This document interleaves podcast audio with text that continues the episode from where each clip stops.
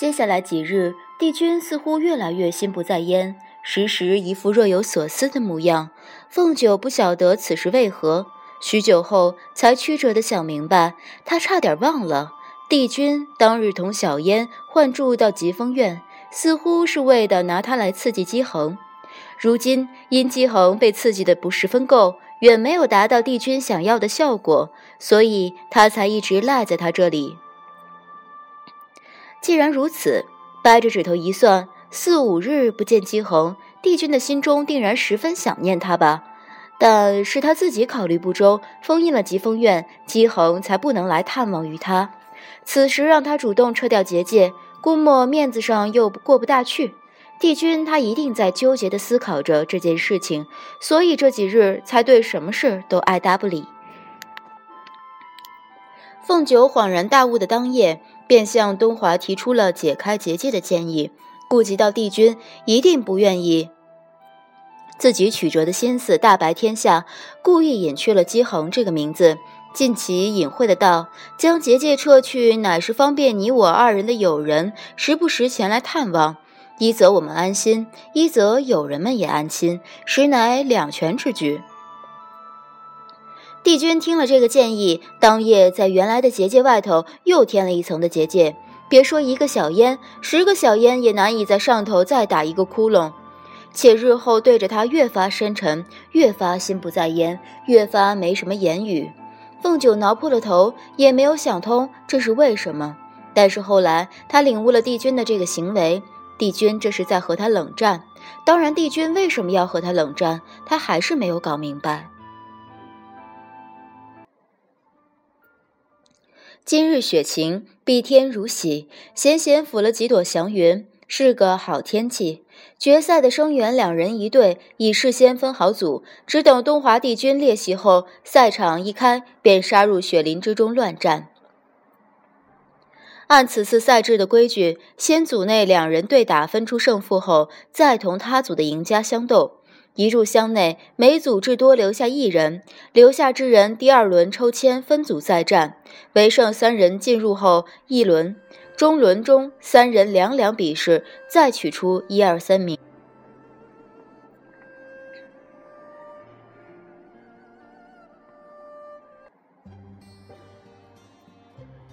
凤九第一轮的对手是学中一个不学无术的纨绔，他不是很将他放在心上。一看时辰还早，参赛的其他同僚纷纷祭出长剑来擦拭准备，亦从袖子里掏出陶铸剑来装模作样的擦拭。空当中瞧见正对面的看台上，不知从哪里冒出的团子，正扶着栏杆，生怕他看不见他，跳着同他招手。团子身后站着含笑的连宋军，二人混在人群中，约莫是偷偷跑来瞧热闹。团子似乎还在担忧的嘟囔什么。凤九定睛仔细辨读，看出来他说的是：“凤九姐姐，你一定小心，千万别动了胎气，要保重身体。如果中途肚子痛，一定要记得退出，晓不晓得？”凤九手一抖，陶铸剑差点照着他们那处直钉过去。辰时末刻，东华帝君终于露面。不同于看台上众人猜测他老人家会如何威风凛凛的，或乘云，或腾云，或踩着万钧雷霆而来，帝君他极为低调的，一路慢悠悠散着步进入赛场，行至百级木阶跟前，再一路慢悠悠踩着木阶行上看台。看台上已然端坐的女君和几个臣下，死也没有想到东华会以这样的方式出场。在他们的设想中，帝君无论乘风还是乘云，都是凌空现世。届时，女君自座上起，领着臣下当空跪拜，将帝君迎上首座。多么周密细致的礼仪！如今帝君还在台下，他们却已端坐台上，着实大不敬。凤九眼见女君额头冒出颗颗冷汗，慌忙中领着众臣下。次第画出比翼鸟的原身，从看台后头偷偷侧飞，再画出人形，急急赶到看台前，面对着登上木阶五六级的东华的背影，亡羊补牢的伏拜道：“臣恭迎帝君仙驾。”东华帝君曾为天地共主，自然当得起所有族内的王，在他面前自称一声臣下。四周看台上，众人目瞪口呆地遥望这一幕。嘈杂赛场一时寂若无人，唯余东华的脚步踩在年久失修的木阶上，偶尔发出暗哑之声。未见帝君有什么停顿，主看台沿至后场处，再至四围的看台，众人静穆之中，突然此起彼伏，大跪拜倒，恭迎帝君仙驾之声响彻四野。帝君仍气定神闲地攀着他的木梯，不紧不慢，直到登上顶层的看台，矮身坐上尊首的位置，才淡淡拂袖道：“都跪着做什么？我来迟了些许。比赛什么时候开始？”众人有女君领着，在一跪一拜后方起身。凤九随着众人起身，抬头看向东华时，见他垂眼漫不经心，将目光划过他。停了一会儿，又恍若无事地移开去。他略有恍惚，东华身负着什么样的战名和威名，他自然晓得。但他自认识东华起，他已退隐避世，平日里调香、烧陶、绘画、钓鱼这些兴趣，都使他显得亲切。他从不曾遥想过，他当年身为天地共主，受六界朝拜供奉时，是何等的威仪。原来这就是六军之界的气度。他头一回觉得东华离他有些遥不可及，奈何他现在才有这个领悟。若是当年小小年纪已看出此道来，指不定在追着东华跑的这条路上，早早打了退堂鼓，也少吃了一些苦头。他小的时候着实勇气可嘉。不过话说回来，帝君这样的人能陷入一段情爱，能爱上一个女子。也着实是件奇事。他抬眼望向，从方才起便一直尾随着东华一身白衣的姬恒，还为了这个女子不惜花许多心思，更是奇事。擂鼓响动若雷鸣，由女君钦点主持大局的季寒夫子，自雪林旁一个临时搭起的高台现风光的现身。待女君制了一篇词，将比赛的规矩宣读一遍。并着两个童子一起点一株计时的高香，算是拉开了决赛大幕。又一阵喧天的擂鼓中，后场处众生员持着利剑，踩着鼓点，一齐杀入明晃晃的雪林中。一时喊杀声起，剑花纷扰，时刻皆有倒霉蛋自雪桩顶坠入雪林中。凤九三招两式，已将对手挑下桩去，蹲在一旁看热闹。今次虽成女君英明，以卓峰夫子将决赛的生员筛过一遍，可人还是太多。第一轮许多都是活生生被挤下雪桩子，实在很冤枉。香燃得尽，一炷香燃尽，商场上只剩三分之一的生员。夫子点了点，共二十六人。不待休整，又一阵擂鼓声宣告进入第二轮。凤九因第一轮后半场一直蹲在一旁看热闹，除了站起来腿有点麻，着实休息得很够，精神头便十足。三招两式中，又将抽签抽得的对手挑下庄，因此轮人少，不似方才杂乱，大家都打得比较精致，也方便看台上看客们围观，稍微能瞧清楚一二，时不时有喝彩之声传来。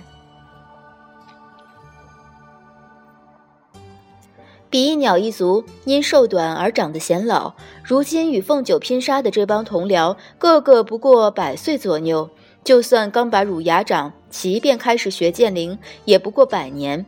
与他习剑两万余年，可岂可同日而语？东华说的不错，只要他能在雪桩上来去自如，贫婆果便已是他的囊中之物。此轮虽不以燃香来计算赛时，两个小童还是点了炷香来估算打到还剩三人需用的时辰，以方便下界或下下界若仍要比剑，好有个计较。但令众人目瞪口呆的是，香还未燃完，雪林中光滑的雪地上横七竖八，饺子也似躺了二十五人。方圆内阡陌纵横，如颗颗玉笋的雪桩之上，偏偏挺立的唯有一人。正是凤九，场内场外一时静极，紧接着一片哗然之声。数年竞技这么一边倒的情况着实不多见。凤九提着剑长出一口气，这就算是已经赢得平婆果了吧？不枉连着十日来被东华折腾，折腾的挺直。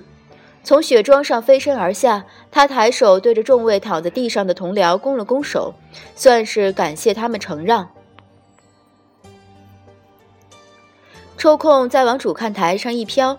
东华倚着座上，遥望着方才战乱的雪林，不知在想着什么。虽然得他指点，获胜他连个眼神也没有投给自己，让凤九有些失望。